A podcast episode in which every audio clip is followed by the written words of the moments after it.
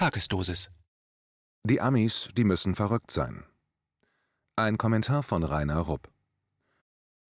So und nicht anders hätte Asterix die aktuelle Lage in den Vereinigten Staaten von Amerika bezeichnet. Egal wohin man blickt, im einstigen Land der unbegrenzten Möglichkeiten steht heute alles auf dem Kopf. Der amerikanische Traum von der Suche nach dem persönlichen Glück und die Tellerwäscher zum Millionärkarrieren sind heute mehr denn je nur ein Traum. Zyniker würden allerdings behaupten, dass in den USA auch heute immer noch alles möglich ist, vor allem die Selbstzerstörung und der gesellschaftliche Verfall. Vieles erinnert an Lenins Beschreibung einer vorrevolutionären Situation, die kurz zusammengefasst besagt, die da unten wollen nicht mehr und die da oben können nicht mehr. Die da oben können nicht mehr, weil ihr bisher sehr profitables Geschäftsmodell der neoliberalen Globalisierung sich im Niedergang befindet und keine Heilung in Sicht ist. Obwohl viele Präsident Trump dafür verantwortlich machen, hat diese Entwicklung schon lange vor seinem Amtsantritt angefangen, nämlich mit den großen Banken-, Wirtschafts- und Staatsfinanzkrisen, die 2007-2008 begannen und sich in der großen Rezession fortsetzten. In deren Folge machte sich der Neoliberalismus selbst redundant spätestens nachdem offensichtlich geworden war, dass die herrschende Ideologie keinen Ausweg aus der Krise bieten konnte. Erschwerend kommt zu dieser Entwicklung hinzu, dass sich, angeführt von Russland und China, immer mehr Länder dem Hegemonialanspruch der US-Oligarchie in Washington und der von ihr angeführten westlichen Unwertegesellschaft widersetzen. Die seit etlichen Jahren zunehmend in Unordnung geratene sogenannte neoliberale Weltordnung ist im Laufe des aktuellen Jahres durch den Ausbruch der Corona-Pandemie nur noch viel schlimmer geworden und hat in allen westlichen Staaten, vor allem aber in den USA, die Gesellschaft zutiefst gespalten, horizontal und vertikal. Die horizontale Spaltung der US-Gesellschaft verläuft entlang der immer tiefer werdenden Kluft zwischen der wachsenden Masse der Armen und der enormen Konzentration von unermesslichem Reichtum in den Händen einer immer geringeren Zahl von Superreichen, mit verheerenden Folgen für das bisschen Demokratie und Meinungsfreiheit, die in der heutigen USA und auch hierzulande noch überlebt haben.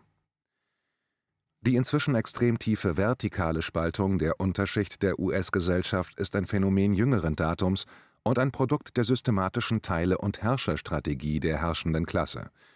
Damit die da unten nicht auf den Gedanken kommen, sich zu vereinen und die elitären Parasiten notfalls mit Mistgabeln und Fackeln aus ihren Palästen zu jagen, kann man beobachten, wie seit Jahren die da unten ständig mit neuen Wellen von angeblich lebenssinnstiftenden Reizthemen überflutet werden, wie zum Beispiel die Gender-Problematik, die Flüchtlingsproblematik, CO2-Problematik und die Fridays for Future Farce, die Rassismusdebatte und ob alle Weißen der strukturelle Rassismus angeboren ist, quasi als neue Erbsünde, oder ob die U-Bahn-Station Mohrenstraße in Berlin wegen Rassismus umbenannt werden muss.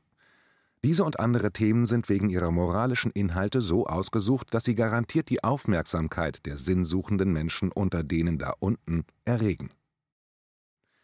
Mithilfe der privaten Konzern- und Regierungsmedien, die von den strippenziehenden elitären Parasiten kontrolliert werden, werden die da unten mit gefärbten Nachrichten, Meinungen und Spekulationen über das jeweils aktuelle Reizthema bombardiert um die da unten in verschiedene Gruppen von dafür, dagegen und ich weiß nicht auseinander zu dividieren.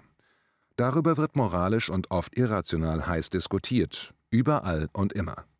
Dabei zerbrechen alte Freundschaften und sogar Familienbande, und alles wegen eher marginaler oder gar künstlich geschaffener Probleme, die keinesfalls zentrale Fragen der aktuellen gesellschaftlichen Krise berühren. Das ist nicht nur in den USA so, sondern auch hier bei uns in Deutschland.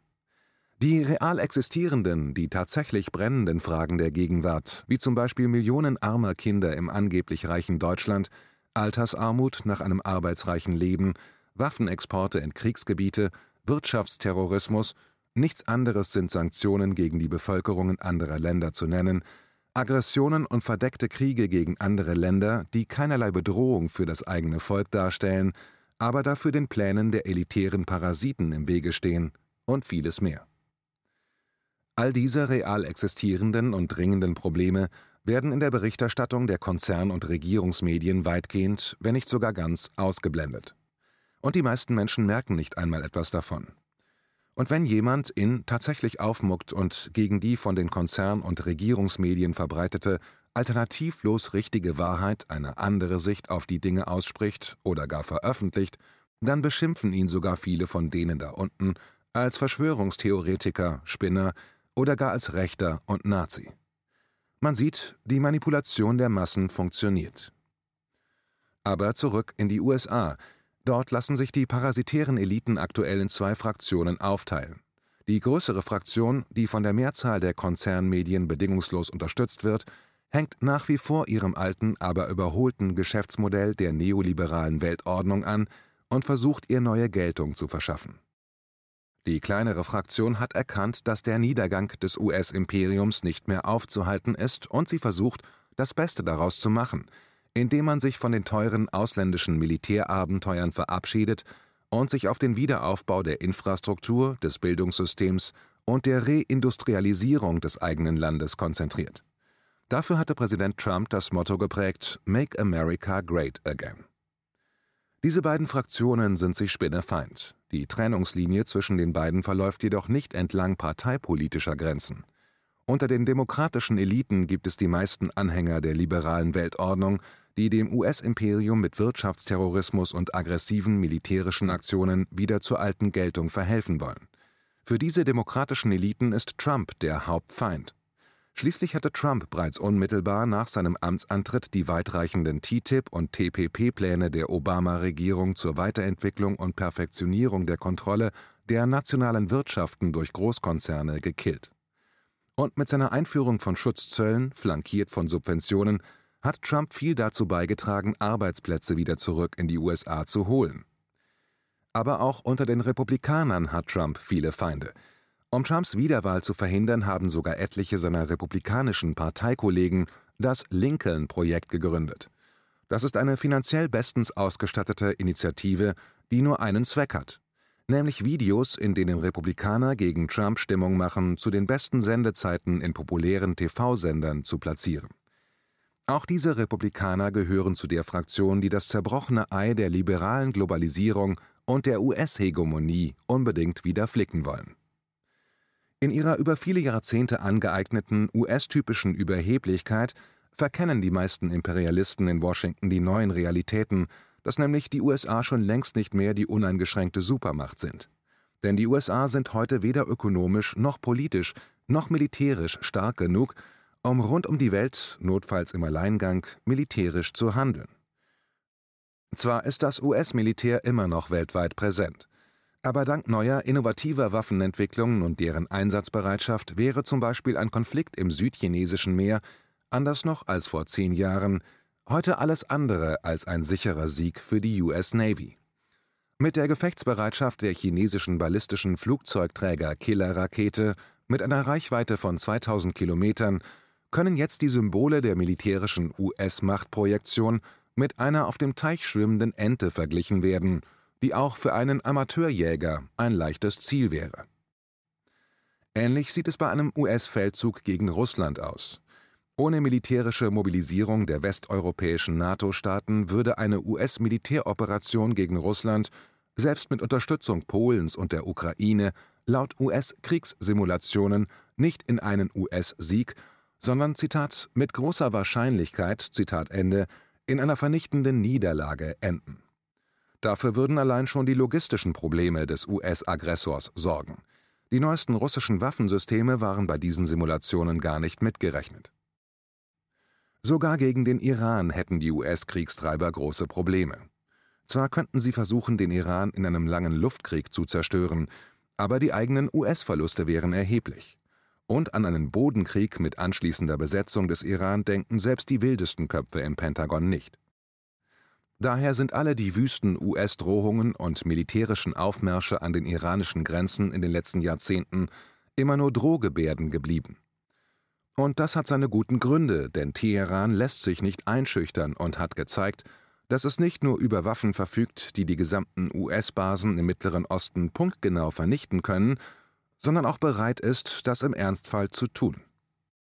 Zugleich kann Teheran durch die Schließung der Meerenge von Hormus der westlichen Welt den Ölhahn abdrehen, mit verheerenden Folgen für die Interessen der US-Wirtschaftseliten. Insgesamt sehen daher die Aussichten für die Falken in Washington nicht gut aus.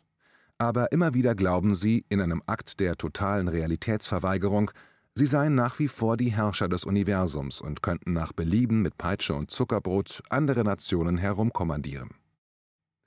Aus dieser die Realität verweigernden Haltung heraus entstehen viele seltsame Situationen, besonders wenn führende Leute des Regimes in Washington die Welt belehren wollen.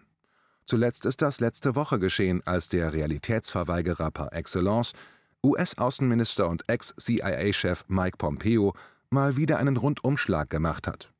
Dabei wird klar, dass Washingtons Arroganz inzwischen total außer Kontrolle geraten ist und zu völlig absurden Behauptungen und Forderungen führt, was ein weiterer Beleg für die berühmte außergewöhnliche Qualität der US-amerikanischen Spitzenpolitiker ist.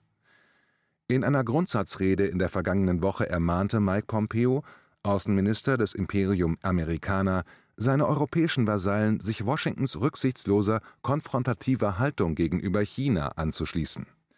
Pompeo behauptete mit der Rhetorik des Zweiten Kalten Krieges, dass die freie Welt gegen die neue Tyrannei der Kommunistischen Partei Chinas verteidigt werden müsse. Das sagte Pompeo ausgerechnet zu dem Zeitpunkt, zu dem der US-Kongress härtere Wirtschaftssanktionen gegen europäische Firmen beschlossen hatte, weil die an der Fertigstellung der Nord Stream 2 Gaspipeline beteiligt sind. Laut Oliver Hermes, Vorsitzender des Bundesverbands der Ostwirtschaft, könnten diese Sanktionen für mehr als 100 europäische Unternehmen finanzielle Verluste in Höhe von 12 Milliarden Euro bedeuten. Zwar hat der Deutsche Bundestag die wirtschaftlichen Terrormaßnahmen des Regimes in Washington als Angriff auf die Souveränität Europas und auf dessen strategische Energiepolitik verurteilt, aber das stört die selbstverliebten Herren des Universums im US-Kongress nicht die Bohne. Der Name des vom US-Kongress erlassenen Sanktionsgesetzes gegen europäische Firmen ist ein Stück Realsatire und lautet Zitat Gesetz zum Schutz Europas vor der Energieabhängigkeit von Russland. Zitat Ende. Man kommt sich vor wie bei Alice im Wunderland, wo oben unten und unten oben ist. Eine absurdere Begründung für diesen Wirtschaftsterror kann man sich nicht ausdenken. Tatsächlich geht es den Amis darum, die Europäer zum Import des teureren US-Fracking-Gas mit Hilfe von Flüssiggastankern über die Atlantikroute zu zwingen. Das ist die wahrhaftige freie Marktwirtschaft des amerikanischen Turbokapitalismus. Aber die Satire ist noch nicht zu Ende. Pompeo forderte im selben Atemzug von den Europäern, dass sie auf den Zug seiner Anti-China-Kampagne aufspringen und die Zitat Werte der freien Welt gegen Tyrannei Zitat Ende stärker gegenüber Peking verteidigen. Mit anderen Worten, Pompeo verlangt von den Europäern, dass sie sich aus Vasallentreue gegenüber Washington gleich doppelt selbst schaden, nämlich teureres Gas von den USA statt von Russland kaufen und zweitens sollen die EU-Länder ihre guten und wichtigen Wirtschaftsbeziehungen mit China aufs Spiel setzen, nur weil die Kriegstreiber in Washington auf Konfrontationskurs gegangen sind und ihre Anti-China-Strafaktionen nicht die erhoffte Wirkung zeigen, wenn die Europäer nicht mitziehen. Waren die bisherigen Forderungen Pompeos bereits wahnsinnig genug, so gibt es bei ihm immer noch eine Steigerung. So stellte er in seiner bereits erwähnten Rede von vergangener Woche seine irren Fähigkeiten unter Beweis, vielschichtig zu denken, als er sagte, dass Washington von Russland erwarte, dass es sich den amerikanischen Bemühungen anschließe, Waffenexporte nach China einzuschränken. Am Ende seiner Rede wurde Pompeo dazu folgende Frage gestellt: Zitat: Bietet die Situation in Russland jetzt für die Vereinigten Staaten eine Gelegenheit, Moskau dazu zu bringen, sich in den Kampf zu stürzen und unerbittlich ehrlich mit der Kommunistischen Partei Chinas umzugehen? Zitat Ende. Darauf antwortete Pompeo: Zitat: Also, ich denke, es gibt diese Gelegenheit. Diese Chance ist aus der Beziehung, den natürlichen Beziehungen zwischen Russland und China entstanden, und wir können auch etwas tun. Es gibt Sachen, an denen wir mit Russland zusammenarbeiten müssen. Heute oder morgen, denke ich, werden unsere Teams in Wien vor Ort sein wobei die Russen an einem strategischen Dialog arbeiten, um hoffentlich die nächste Generation von Rüstungskontrollabkommen zu schaffen, wie es der ehemalige US-Präsident Reagan getan hat. Das liegt in unserem Interesse, das liegt im Interesse Russlands. Wir haben die Chinesen gebeten, daran teilzunehmen. Sie haben sich bis heute zurückgelehnt. Wir hoffen, dass sie ihre Meinung ändern werden. Zitat Ende. Was hier wirklich vor sich geht, hat nichts mit Pompeos Sorge um den Weltfrieden zu tun, den er in seiner Rede immer wieder bemühte.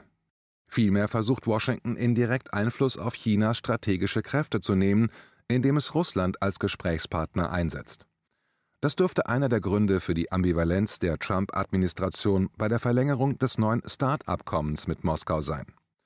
Washington spielt bewusst mit der Drohung eines neuen globalen Wettrüstens, um Druck auf Moskau und Peking auszuüben.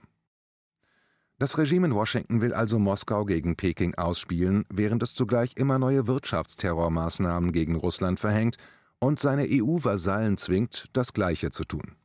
Ob sich Moskau auf eine derart krude US-Gangster-Diplomatie einlässt, darf bezweifelt werden.